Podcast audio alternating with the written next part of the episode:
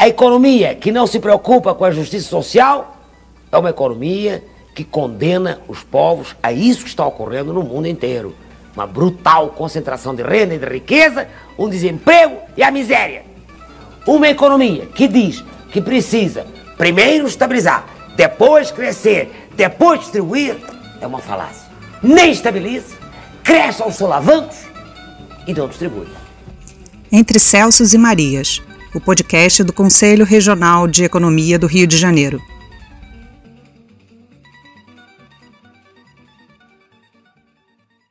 Olá, ouvintes do podcast Entre Celsos e Marias, realizado pelo Corecon RJ, o Conselho Regional de Economia do Rio de Janeiro. Meu nome é Clícian. Olá, ouvintes. Meu nome é João e nesse episódio teremos o prazer de entrevistar a professora Ildete Pereira de Mello. Enorme prazer em recebê-la neste episódio em comemoração ao Dia Internacional da Mulher, professora. É, ouvintes, do, economistas, ouvintes do Corecon, meus é, ex-aluna Glícia.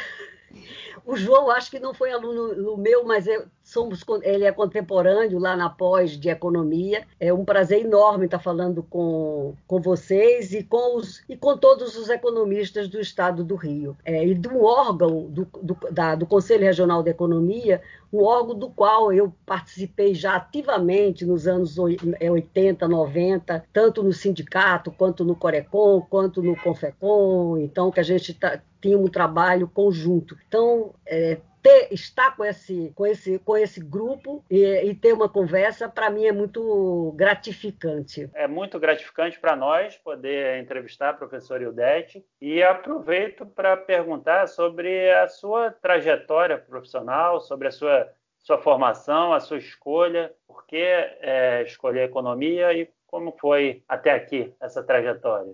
E, e adicionando, antes da resposta, que economistas que lhe influenciaram, assim, que serviram de inspiração para o seu trabalho? Olha, eu fui ser economista, é, eu estudei em Campina Grande, na Universidade Federal da Paraíba, por causa da Sudene. Eu sonhava em ir trabalhar na Sudene. Quer dizer, em fazer, eu sou uma nordestina convicta e eu queria trabalhar no projeto de desenvolvimento regional da, é, da Sudene. Portanto, era Celso Furtado que, tá, que, tinha, que tinha um destaque enorme nesse, nesse momento e colocou a profissão dos economistas na, é, no, de, no, meu de, no desejo de, de, participação. Posteriormente, com a, a, a, a, ditadura, em 1964, eu ainda era estudante, e eu era uma militante estudantil, eu era, vice-presidente da União dos Estudantes da Paraíba, em 64, então, eu continuei no curso, tive alguns aborrecimentos é, políticos, mas continuei no, é, normalmente. E, e ao, ao, terminar o curso, eu já até me casei, ainda com, estudante, com um outro professor, mas um professor da engenharia, e a gente acabou vindo, indo para a França, e eu vivi em 68 na França. 68 para mim na França já foi uma novidade, porque eu estava acostumada a não ver mulher em movimento político.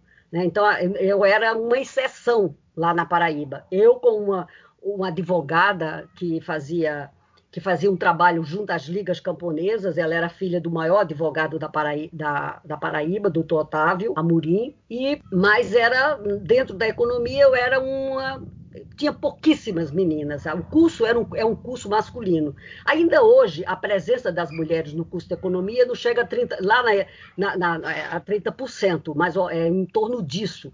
Né? Então, essa é uma profissão, porque os economistas é uma profissão do poder, e o poder é masculino. Então, nesse caso, ah, quer dizer, isso expressa bem dentro das, ciências sociais, a economia é a mais poderosa. Né? Então, a, a, eu só descobri economistas, quer dizer, claro que eu conhecia Rosa Luxemburgo, né, porque está por causa da, da, da, economia marxista e tal, no, durante o curso, mas é, limitava-se a, a, a, doutora Rosa, porque a Conceição, ela, os textos da Conceição sobre o desenvolvimento, eles só vão chegar, eu só vou conhecê-los em 1972, quando eu vou vou para estudar na PUC, até informática, quando eu, eu é, aqui cheguei, né, com, não com, com o matulão nas costas, né, mas a, a Jane Soto, do IBGE e professora da PUC de Economia, foi quem me apresentou a, a professora.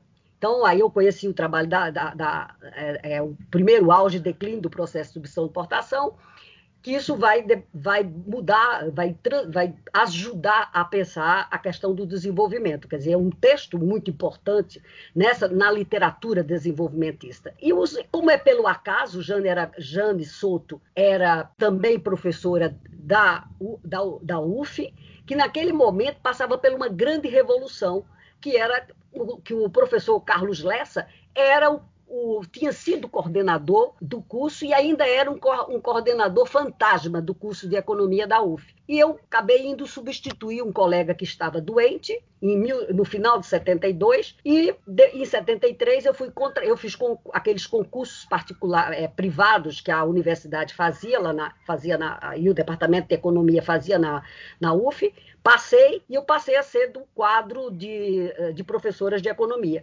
Então, eh, sobre a, assim, sobre a tutela do Lessa. No ano de 1973, eu, nós íamos toda a turma de, de, professores da economia da UF, ia de 15 em 15 dias no, no sábado na casa do Lessa estudar com ele, discutir com ele os programas nossos da escola. Então, essa foi a via que me aproximou, mas a economia não tem não tem, não tem muitas autoras, né? É, então a Conceição era, reinava absoluta, junto com aí depois John Robson na, com macroeconomia, Vitória Tique, mas isso não, eu não sou macroeconomista, né? Eu, eu sempre trabalhei com, com economia brasileira e com história econômica, porque aí vem duas outras mulheres que eu poderia citar, que foram influentes, que eu também convivi com elas, na história econômica, que era Dona Eulália, a dama do, da história, e a professora Maria Bárbara, Maria Bárbara Levi. Então, é, é, conjugava essas, essas, essas foram as mulheres que estão na raiz da minha, da minha formação. Então, enquanto, enquanto uma profissional, porque enquanto economista eu fui sempre uma professora o tempo inteiro, desde 73 e continuo até hoje nessa labuta. Sim, sem dúvida. Que, que bom, que linda trajetória.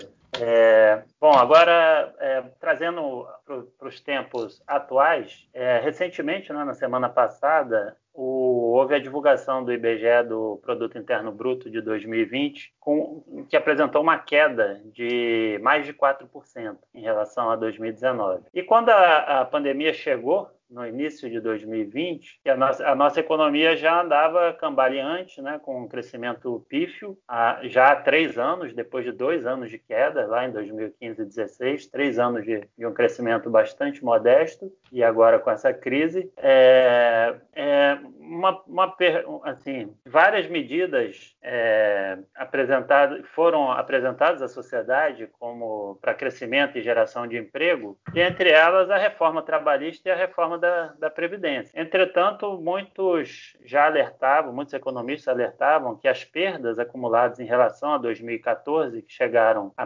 a 6,4% da renda nacional, é, a gente já tinha perda de, de 4,5% só, só por causa da Covid.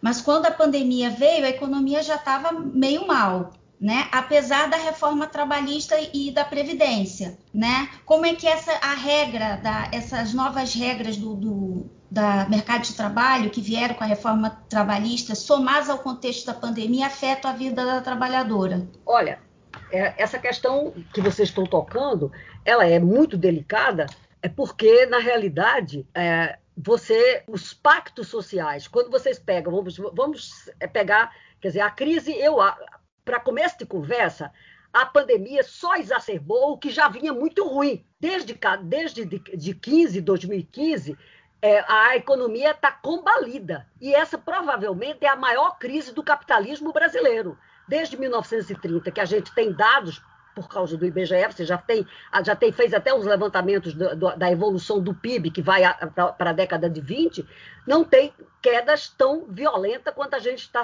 tá, como os tombos que aconteceram em 2020. Então, sem, é, porque um crescimento de 1% me poupem né, para 2016, 2017. Agora, voltando para as duas reformas, quer dizer, o que estava interessado para o capital era fazer uma. destruir os pactos sociais brasileiros, que não foram muitos. Quais foram os pactos sociais que o, que o Estado brasileiro já fez? O primeiro pacto é o de 43, que é o da CLT, que, olha, pense bem, era um pacto só para trabalhadores urbanos porque os trabalhadores rurais ficaram de fora. E ficaram de fora as domésticas, as trabalhadoras domésticas. Por quê? A, a desculpa que os homens dá, dá, dão é a seguinte: ah, porque elas são pagas com rendas pessoais, por isso que elas não entraram na CLT. Me poupa, foi por preconceito mesmo, tá? Porque preconceito contra pobre e contra preto, que era preta é a cor, a, a cor das, a, das, da maioria das empregadas domésticas. Então, mas ainda, embora tenha muita branca, mas a maioria ainda é preta e era preta em 40, tá? Também. Ora, então você e aí, qual é o outro pacto? É o de 88. Esse que também está sob júdice. Agora, nesse momento que a reforma trabalhista fez o quê? A, ela, diz, é, ela O que era regulamentado pela CLT, ela, a reforma, essa de 2017, fe, é, tirou, era um pacto que tinha 75 anos, e naquele momento, quando ela foi aprovada, ela fez o quê? Ela te, fez uma terceirização irrestrita fez um é, introduziu trabalho intermitente, sobreposi sobreposição das negociações à proteção legal. Né? Então, o capital, o capital pode, pode impor condições ao trabalho fora é, é, da, dos marcos da legislação brasileira. Essa é a verdade sobre a reforma, a reforma trabalhista. Né? Então, é a reforma do Temer. Ele, ele vai pagar a vida inteira pela, por esta reforma, porque o nome dele está sacramentado, sacramentado lá. Ó, e limitaram o poder dos recursos do judiciário, é, do mundo da justiça do trabalho, que no fundo eles queriam fechar, entendeu? A outra reforma, que é a da Previdência, que também era uma reforma para quê? Para capitalizar a Previdência brasileira. Isso, esse projeto já é um projeto que vem do Fernando Henrique Cardoso. E o, e o, e o governo petista e o, e o presidente Lula também andou mexendo nela. Também deu, deu, deu, deu é, permitiu é, abrir capitalização para os servidores públicos. Sejamos bem, o que ele não fez é fazer retroceder, é, é retroceder. Mas para os novos que entrou a partir de 2004, já, já, já tinha o, embutido a história da capitalização, que, é a, que seria, ah, é o moderno, é o moderno coisíssima nenhuma, é o velho chegando da exploração, porque a Previdência, que foi instituída ainda em 1881 por Bismarck na Alemanha, era porque os trabalhadores, quando ficava velho, morria no chão, morria na, na porta da fábrica. Então, sejamos, e, depois corroborado pela Segunda Guerra Mundial, com o relatório Beveridge, que é a negociação de 45. Então, é, é, é, o, é, e, e, o capital entrou, então, numa rota de distribuir um pouquinho da, dos seus, da sua, do seu excedente, que esgotou, que ele esgotou, porque agora não tem mais nada, agora só tem, a, o mundo só apresenta soluções capitalistas. Agora não tem mais sonho nenhum. Né? Então, a, a reforma é, da Previdência houve muita resistência, porque é, é, a, a, as constituições brasileiras, desde a de 1967, que é ortogada pelos militares, eles trouxeram uma novidade para as mulheres, que foi permitir que as, que as que é, criar uma cláusula que as mulheres se aposentavam antes, com cinco anos de antecedência dos homens, que eu não consigo, como eu não consegui ter acesso às atas do Supremo Tribunal Militar, que e, das, e das atas do governo Castelo Branco. Essa, isso é uma, uma pesquisa que, se, que os economistas, pesquisadores da história econômica quiserem ajudar a colaborar, isso é uma questão importante. Eu andei alucinadamente atrás desses arquivos, mas eu não os consegui. Eu só posso dizer eu, que, o, que eu, que, o que aparece, que é a comissão que era é, coordenada por Francisco Campos, uma comissão de advogados que redigiu a Constituição de 67, que é ortogada pelo Castelo Branco e colocou os cinco anos. Eu tenho uma hipótese. A minha hipótese é que os militares eles tinham, tinham de uma maneira geral, eram casados os, os graduados, né, os oficiais, casados com professoras, que é uma profissão antiga, a primeira ocupação é, das mulheres. Quer dizer, claro que a primeira ocupação é ser agricultora, ser mulher escravizada no campo e, e, e, na, e nas cidades. Mas como ocupação no mundo do, do mundo das, do capital, já na, quando a sociedade brasileira se diversifica, era professora, que era, era entendida como uma nobre profissão, porque é uma extensão da maternidade. Então, a, por isso que era, era admitida para as mulheres instruídas do século XIX. Ora, eles são casados com,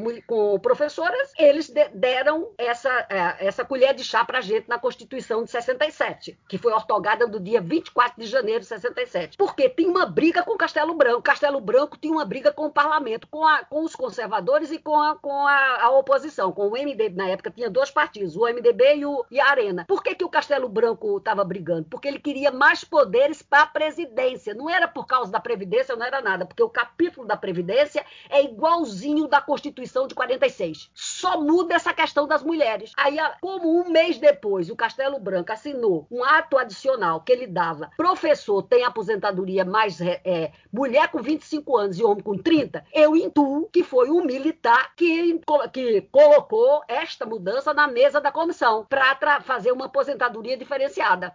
Aí, desde 67, as mulheres é uma, uma política protetiva à maternidade que a gente ganhou de, de, de lambuja. Uhum. Agora a gente não vai abrir mão assim. Os homens não trabalham, na, na, na, não, não cuidam das crianças e não divide, não divide os trabalhos domésticos conosco. Nós, enquanto não dividir, nós queremos a diferença, tá? Então, a, a, a, esse conjunto, essas duas reformas, quer dizer, não passou o que o Guedes queria, porque o Guedes quer capitalização, porque ele quer, é, ele é um, o projeto dele é um projeto é, capitalismo mais é, descompromissado com o povo, perdeu um pouco. Ele teve que ceder porque não passava daquele jeito. Então, essas duas questões vão estão na, na, na raiz das eleições de 18 e, infelizmente, das, da vitória que, da, do, do governo do, do, do, Bolsonaro, e, mas ele não, tem, não consegue, quer dizer, o parlamento ainda tem alguma, como a gente ainda é um regime democrático, essa a, a, a política é a arte da negociação. Então, nessa negociação, nós a, a classe trabalhadora perdeu muito. Ela tem, ela tem, ela vem, ela está extremamente desgastada em direitos e agora a, a completamente é, fora, o mercado de trabalho completamente desorganizado. Então nós temos um desemprego que nunca o Brasil viu um desemprego no patamar do que a gente tem, do desempregado e do desalentado. Nós temos um terço da força de trabalho que está fora, ou está desempregado ou, tá ou, ou não procura emprego porque não tem emprego agora. Então, essa, essa é, a, é a realidade, né? E, e, outro tanto, só complementando a professora, e outro tanto subocupado, né? Porque a reforma permitiu essa ocupação precária. Então, Sim, é o trabalho é intermitente, é, é. é, é, é o que a gente está vendo com, com, a uberização dos trabalhadores, com as plataformas. Exato. Não paga imposto, ainda por cima não paga imposto. Né? E, e, por, e você tem praticamente, a gente tem ainda, os dados ainda não estão bons, mas a gente tem um milhão de trabalhadores trabalhadores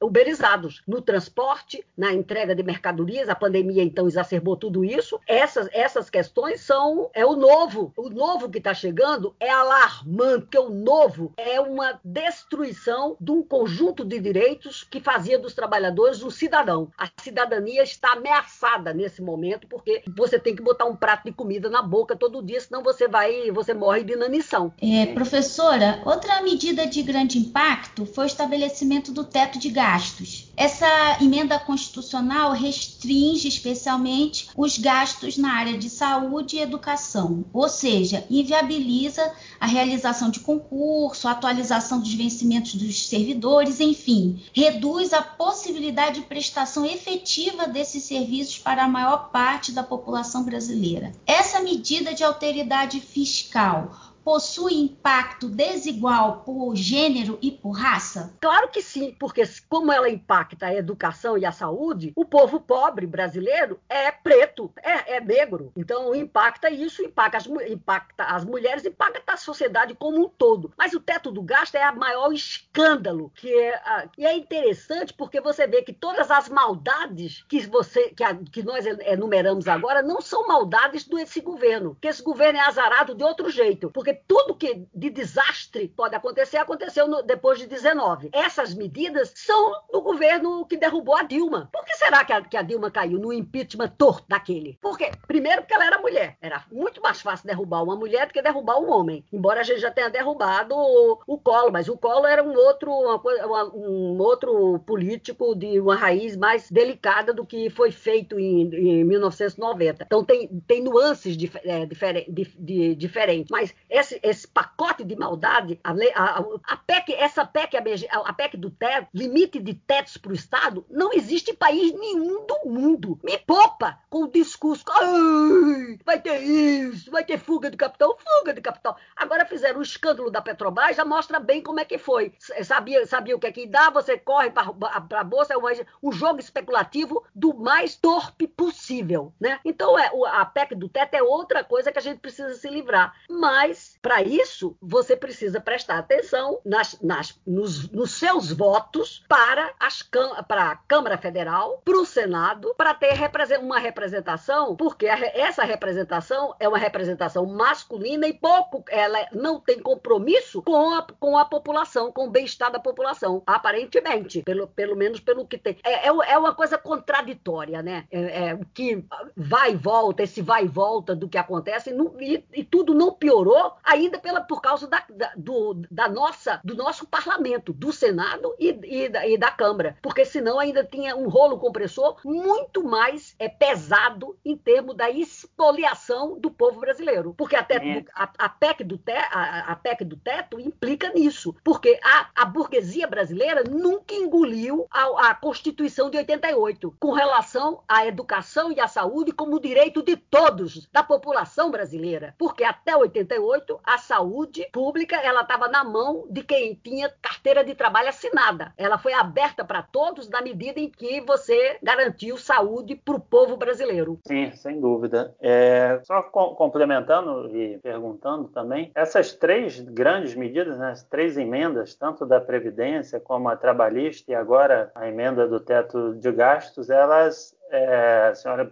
concorda, né, que elas ampliam as desigualdades. Então, são daqui para frente o que vem a acontecer, né, o que a senhora prevê é uma ampliação das desigualdades, inclusive de gênero e de cor ou raça. Deve perceber isso, é, infelizmente. Ela, ela, amplia porque se, como ela tira dinheiro da escola, quer dizer, tá, é, tem, tem, tem problema, você não... E a escola brasileira, apesar dela ter se ampliado, quer dizer, o, o, a, nos últimos 30 anos, a, você conseguiu ampliar o ensino ensino, a educação, porque você tinha uma. vai ler muito lentamente, porque escutem bem, o Estado brasileiro, até muito pouco tempo, nunca teve muita preocupação com a educação. A educação foi uma questão que no século XIX e, no, e na, nos primeiras, na primeira metade do século XX, até mesmo a década de, de 70, a educação não era assim uma prioridade é, do, pública, né? E a, e a saúde tão pouco. A saúde, inclusive, estava na mão dos trabalhadores, quer dizer, pelos IAP, IAPs, ela estava na mão dos trabalhadores assalariados. Como a cidadania brasileira é, foi ortogada, como dizia o Vanderlei Guilherme, como diz o Vanderlei Guilherme, quer dizer, ele está morto, mas os seus livros, não, livro não morre, né? livro está sempre aí, e as teorias e as, e as interpretações, é, a, a, povo mesmo, o acesso era pela, é, pelos, pelos hospitais gratuitos e tal, era uma coisa muito precária da saúde, quer dizer, a saúde ampliou-se, essa, essa é, uma, é um pacto da saúde e da educação é um pacto de 88, selado pela,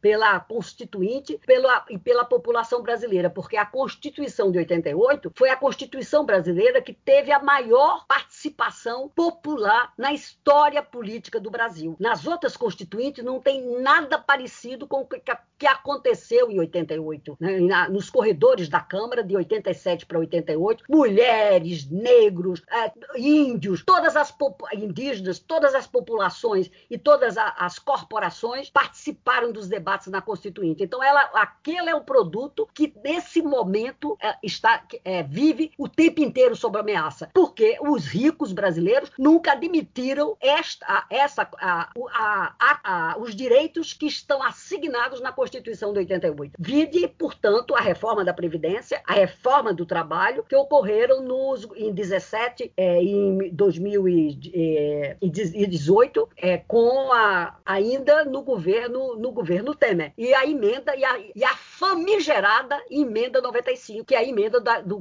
do, do teto dos gastos. E os economistas falam do teto dos gastos como se arrombar a porta do teto é, dos gastos fosse, fosse entrar no inferno. O Estado brasileiro vai entrar no inferno, vai quebrar. É, é um discurso aterrorizante. Só eles têm direito de falar, porque nesse ponto de vista de Bolsonaro tem muita gente que não gosta, mas as mídias sociais que chegam no povo estão fechadas ainda com a Faria Lima e, portanto, com essas questões de não mexer nos seus ganhos bursátios né? porque no fundo são ganhos bursátios que estão norteando essa, é, essas decisões. Sem dúvida. Mídias sociais e a grande imprensa, né? Sobretudo, e continua isso, nessa Isso reflete para homens e mulheres. Quer dizer, a vida das mulheres fica mais, fica mais difícil, mas a, a, é, aparentemente, quer dizer, você quando você olha a, o K15, 16, você vai ter, quer dizer, o MEI foi uma invenção ainda dos governos petistas,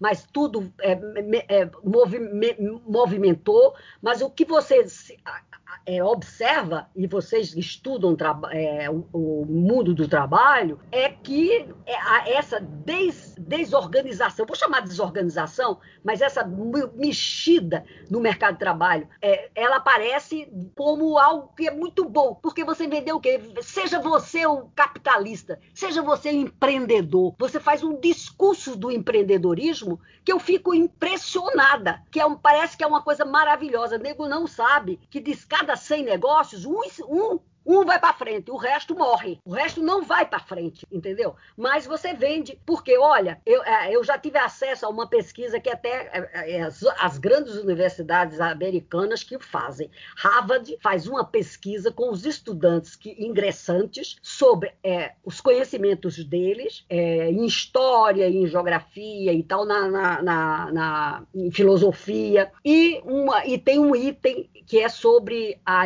as iniciativas de cada um. Como é se você tem jeito de tomar iniciativa, se você é uma liderança. Quando acaba o curso, no, no último, no último período, eles passam novamente esse questionário para saber se você aumentou seus conhecimentos, o como você vai. E, novamente, a história do, do, do, do, do questionário sobre, a, sobre essas aptidões para os negócios. Pasmem, toda a parte de conhecimento melhorou. Os, os estudantes melhoraram. O único item que mantém-se igual é o, do, é o da capacidade de tomar decisões econômicas por sua conta. Então, isso significa que uma pessoa que é preciso, é um, uma, uma aptidão pessoal de ser, de ter uma ideia, de colocá-la no, no, papel, de transformá-la no negócio e o negócio sair da esquina da, da, do, da rua tal para chegar na, no mundo, ou chegar pelo menos na, na, na, capital ou na grande, na Faria Lima, por exemplo, ou chegar aqui é, na Avenida,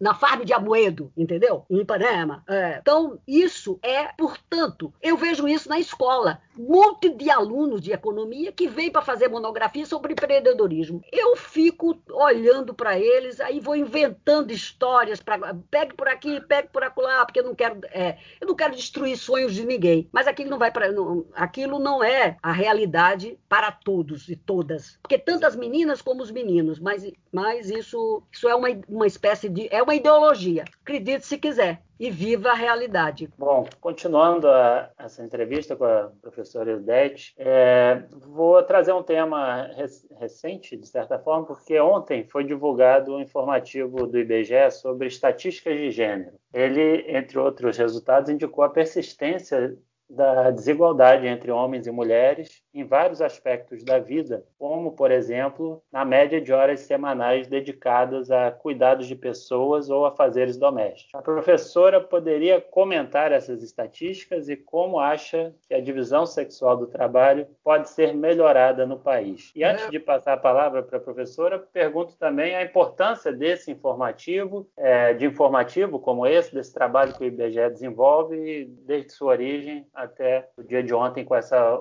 nova edição. Olha, eu, obrigada, porque você agora chegou no, na minha seara, que é a economia feminista, né? que essa, para mim, é a grande, a grande novidade que a pandemia é, escancarou. Foi um, um, monte de mulheres, de economistas.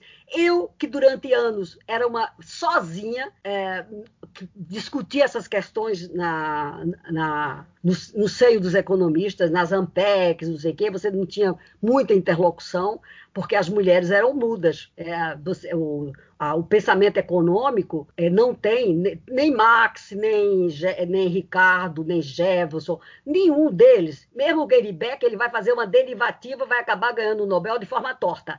Mas ele também não dá respostas para a seguinte pergunta: por que as mulheres, por que, que o trabalho doméstico, de cuidar das pessoas, é uma responsabilidade da mulher? A teoria econômica não responde isso. Ela pode dizer que é o que ela diz abundantemente atualmente, e aí tem muitas formas de dizê-lo, por é, explicar as desigualdades salariais. Isso ela pode. A desigualdade ela, ela explica, e aí tem a literatura está plena, mas ela não. Mas quando você estuda o pontual da desigualdade, você não, não diz por que é que este trabalho é feminino. Aqui é que mora, aqui é onde está o problema. Então, as mulheres agora são claro que esse, essas discussões já aparecem no século XIX. A, a, a, UF vai editar um livro agora chamado Clássicas Contemporâneas, que está recuperando é, é, sociólogas, economistas, é, é mulheres que ao, no longo, ao longo do século XIX começaram a refletir sobre essa, essas questões. Eu com a professora Lucilene fizemos um artigo sobre uma, uma mulher de, uma mulher dessas sombra, sombra do Stuart Mill, que, que escreveu o primeiro ensaio que aparece a economia, a sujeição das mulheres, que é sobre essa invisibilidade das mulheres. E ela é uma, uma, uma trabalhou com ele no, no, principal livro do Stuart Mill, que chama-se Princípio, sobre a questão do mercado de trabalho, na qual a questão feminina já aparece. Então não é que não aparecia, aparecia, mas era,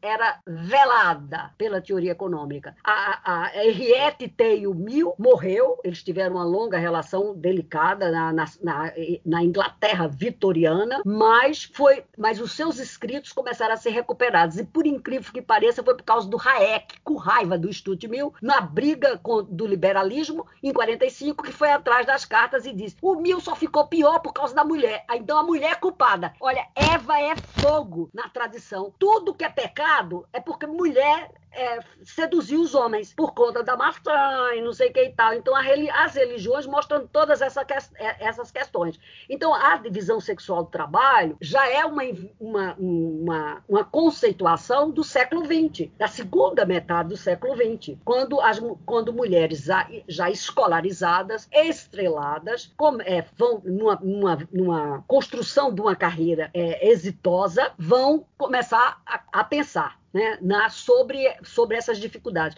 Porque, por exemplo, que você falou das economistas, foi publicado um, um, dicionário sobre os economistas heterodoxos do mundo, agora nos anos 90, pela Paul Gray, a inglesa, foram os ingleses que fizeram. São 100 economistas heterodoxos. Sabe quantas mulheres tem nos 100? Quatro. Quem? Rosa Luxemburgo, João Robson, anos 50, é, Conce... Maria da Conceição Tavares, é a terceira, é a única que é uma portuguesa latino-americana, né? a única, porque ela não, ela não tem substituto ainda na América Latina, em economista. E a Vitória Tique, que ainda está viva na Inglaterra. Então, portanto, são duas inglesas e a nossa Rosa Luxemburgo com, a, com as teorias do imperialismo do começo do século, né? A alemã. Então, a, a polaca alemã, como você queira. Então, mas o, a, essas são as mulheres. Depois você tem umas, as, as últimos dois prêmios no, Nobel de Economia são, são também no, no, esquema de neoclássico e tal, mas pelo menos deram duas, que tem, tem a mulher do consumo e tal, mas que são figuras que não. Aí, porque eu, eu não quero discutir o Nobel, como é que o Nobel de Economia é decidido, né? Então, mas de qualquer maneira, só tem duas mulheres na história dele todo. Então, a, a, o, porque a ciência é um espaço de poder, que a pandemia fez maravilhosamente bem o que? A pandemia escancarou as mulheres. Foi tão engraçado, porque na pra pandemia, as mulheres são a resposta para a crise sanitária, porque as mulheres nas, tomando conta das pessoas, o isolamento social, que aparentemente, enquanto as vacinas não chegam para todos, é a única possibilidade de, de, de tentar se livrar da, da, do vírus, as, são as mulheres que estão nesse recuo. E as outras é que ficou doente, vai para o hospital. Os, os hospitais são femininos. Quase mais de 70% do, do, corpo, do corpo que atende no hospital, que vai do médico até a, a varredora do hospital, a, a, a que higieniza é, o, o, hospital, a maioria é mulher. Então, então 70, são 72, 76. Nós estamos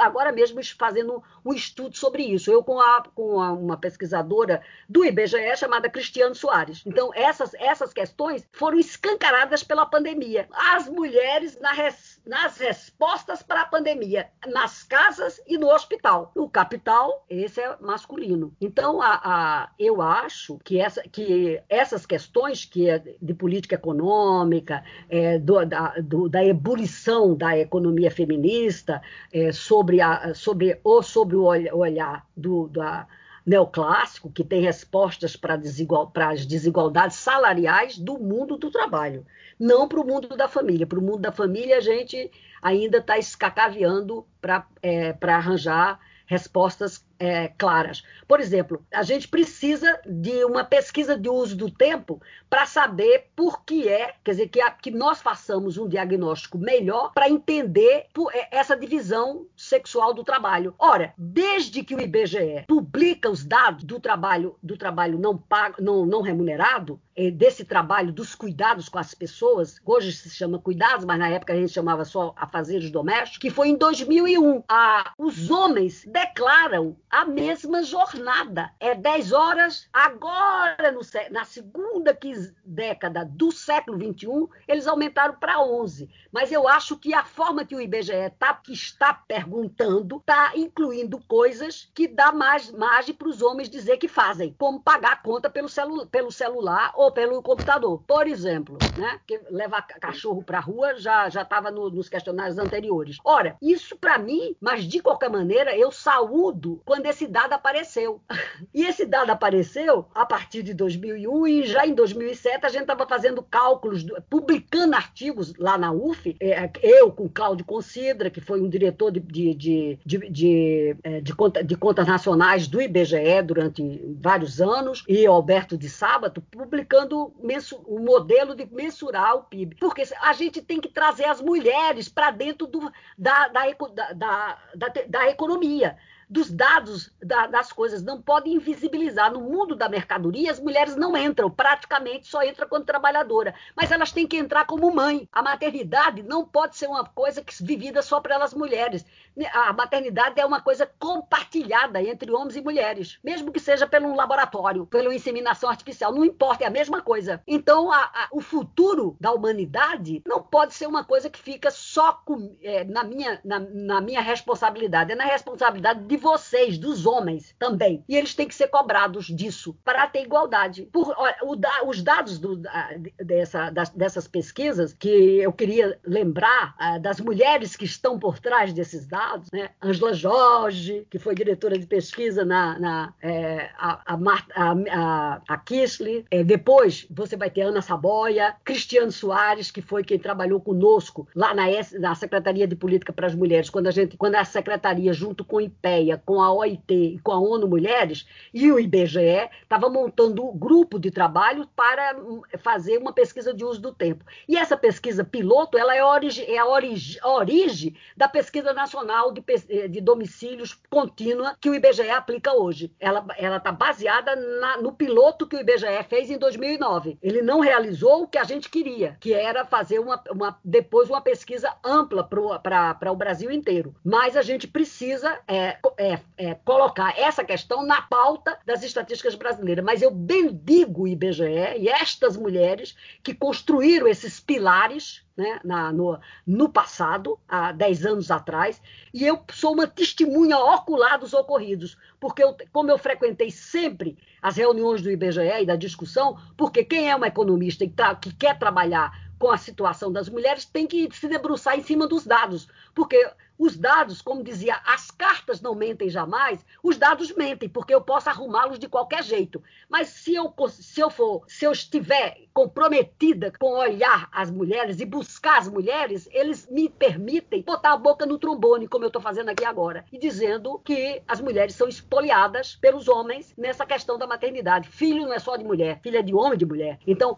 a maternidade não pode punir. E os dados que, você, que a, a pesquisa mostrou ontem, eles são dramáticos quando eu olho que as mulheres que não têm filho têm uma outra situação no mercado de trabalho. A gente precisa de creche, minha gente. Creche não pode ser só uma questão das mulheres ricas. Creche é, é para a população como um todo. Ou você tem creche e escola em tempo integral até 14 anos de idade, ou a gente vai morrer na praia sempre. As mulheres morrerão na praia. Porque o que fazer são as mulheres pobres as mais prejudicadas. Você vê que pela a, a população de mulheres negras é, é, é que tem, as, as, a, que tem a jornada é, menor, men, é, menor de trabalho, tem maior desemprego e estão nas ocupações, é, nas piores ocupações. Porque outra questão que também é mitificada é que trabalhar, as trabalhadoras domésticas, isso aí é uma outra questão que eu quero chamar a atenção, porque peso que o trabalho doméstico remunerado tem na vida das brasileiras só pode ser explicado por conta dessa desigualdade que, que, a, que, que o Brasil mostra dos tempos, dos tempos idos e vividos, do passado, que se arrasta. E, e por causa da escravidão, de toda essa vida, é, que dessa relação é, degradante que a, a, população abonada brasileira construiu ao, do século XIX para o século XX. Nós tivemos um rastro porque não é possível, e eu trabalhei com esses dados. O censo de 20, de 40, de 50, de 60, de 70, de 80, de 91, de 2000, 2010 mostra o quê? Que a maior ocupação das mulheres brasileiras é serem tra trabalhadoras domésticas. Trabalhadoras domésticas só perdeu o, o, a, a primazia de ser a primeira ocupação das mulheres brasileiras em 2013, que por conta de arrumação de dados, provavelmente, eu estou chutando, a profissão administração federal direta, prof, educação e saúde pública somados deram um número maior, seguido de comerciário, porque o Brasil uh, a, questão do comércio, e terceiro lugar, as domésticas. Aí ficou assim: 16, é, 17%, 16%, 14%, 14 e poucos por cento domésticas. Quer dizer, é uma gran, é um batalhão, eram mais de 6 milhões de mulheres. Porque, ao contrário do passado, que tinha uma percentagem de quase 20% de homens no censo de 1920, por exemplo, hoje os homens são 4%. E eles são 4% desde que eu estudo essa questão, que é desde 1985. Portanto, eu trabalhei com domésticas de 85 até cá com as PNADs, né? Então, a, é, é, tem trabalhos publicados, quem quiser é, pode lê-los. Então, a, essa, essa, esse drama é um drama pressionante. Então, minha homenagem, quer dizer, porque as trabalhadoras domésticas, elas são as mulheres, é a cara das mulheres fazendo uma composição com as, entre quem pode e quem não pode. Porque outro dado que está sendo mostrado como se fosse uma coisa e tal, a diferença entre as mulheres ricas, embora o rica, que é o, que o que, a, essas, que, a, que as estatísticas é, mostraram nessa, na, na, na, publicação de ontem, é uma estatística complicada, porque ela vai de renda de R$ 1.700 até 161 mil reais, então eu não posso, é, essa é um buraco, é uma coisa inexplicável, mas eu, eu faço um cálculo. Nós temos cerca de 68 milhões de famílias no Brasil. Você que trabalha com isso, você pode me, me mostrar, mas pode ir a 70 milhões agora, mas é em torno disso. Eu diria que empregada doméstica, e esse, esse trabalho está na mão, está é, tá em torno de 20 milhões de famílias que têm rendimentos mais altos que contratam essas pessoas. Né? Tanto esses 21 milhões de famílias, 20 milhões de famílias é mais ou menos o, o empregador. Eu acho, eu tenho uma impressão que a pandemia pode transformar hábitos e ela vai provocar também um empobrecimento da população brasileira. É o meu, é a minha, meu, eu, eu tenho um pouco essa impressão. Não sei como é que vai ser, mas pelo andar da carruagem é, é vai ser o ano de 2021 ainda vai ser um ano muito, muito difícil. Com pandemia, com crise econômica, e a crise econômica não melhorará, porque ou você vence o vírus, ou o vírus te leva. Você vai morrer junto com ele, entendeu? A possibilidade é grande para cada um. Então, a, essa, essa é, um, é uma, um desafio. Mas eu fico muito feliz que esse podcast do, do Corecon, do Conselho Regional de Economia do Rio de Janeiro, é feito por uma mulher e pelo um homem. Né? É, vocês, Glícia e, e João, são os novos, os novas pessoas, os novos homens e as novas mulheres que estão chegando. E eu depois, e eu com, com 40 anos, 42 anos de docência de economia, como eu tenho, de estrada, eu fico feliz de ver uma aluna, um estudante que eu acompanhei a, a dissertação, acompanhei os seus trabalhos ao longo da, da pós-graduação de economia, seja entre, os entrevistadores desse, desse podcast em homenagem ao dia 8 de março. E o dia 8 de março, que é um, um, dia de luta, ele não é um dia de florzinha, ele é um dia de luta das mulheres por igualdade, por que a divisão sexual do trabalho seja, é, enquanto conceito, não, não é, explique a igualdade e não mais a desigualdade que, que a história da humanidade mostra ao longo de todos a, a sua a sua a, a, a, sua história escrita, né? As mulheres estão escondidas, as mulheres são excluídas da história, né? As mulheres só vão entrar aparecer na história na medida que elas se educaram e foi uma educação que elas possibilitaram e começaram a botar a boca no trombone no final do século 17, 18 com a Mary Hollycraft e as insubmissas dos anos do século 19 é, estrangeiras, inglesas, francesas, americanas, brasileiras, todas já já emerge uma voz pé de igualdade que ainda no século 21 eu uma, uma moça do século 20 que eu sou uma mulher do século, da segunda metade do século XX, ainda continuo na, no, na no terceira década do século XXI, dizendo que a igualdade é possível e que ela tem que ser o futuro das mulheres é, brasileiras e do mundo. Nossa, obrigada, professora, por sua brilhante participação nesse episódio de Entre Celsos e Marias. É, gostaria de se despedir dos nossos ouvintes, professora? Eu gostaria de agradecer o convite e, que, e dizer que eu adorei o nome desse, desse podcast, Celsos e Marias, porque a professora foi para a Serra, né? Ela, a gente conviveu durante 22 anos, porta com porta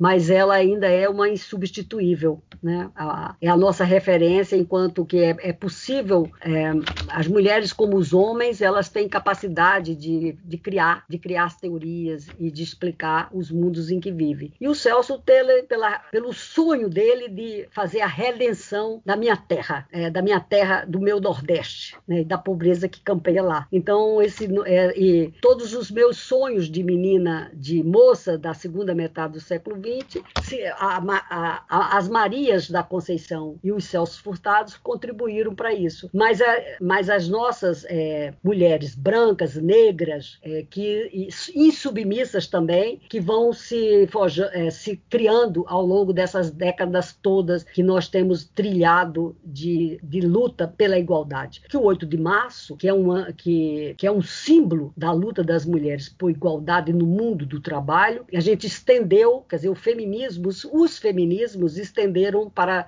a igualdade no mundo também da família, não só do trabalho, mas também da família. Então, nada de rosas na, no dia segunda-feira, mas uma, uma leiam, fiquem e, e, discutam com as suas companheiras e as, e as mulheres com seus companheiros uma, uma relação mais igualitária dentro de casa e que, ele, e que as tarefas, que os filhos não são só nossos, os filhos são dos homens e das mulheres, entendeu? E que o futuro, futuro é deve ser construído de uma forma forma igualitária, não só, não tanto na renda, todos têm direito a comer e a se educar e a ter saúde. Então, é uma, um prazer enorme ter discutido com vocês e, e, que a, e que nossa profissão, que é uma profissão que dentro das ciências sociais é a mais difícil de admitir as, as mulheres é, como iguais, até porque a, a, por causa da história de que tá no, é, quando um está no poder, para uma mulher substituir, ela tem que tirar uma pessoa do lugar e tira um homem. Então, essa, essa é uma questão dramática. Então, cada uma que está lá é um posto que um homem perdeu. Então, mas, mas a sociedade é composta composta de homens e mulheres, e também tem aí tem as questões identitárias todas. O mundo do século XXI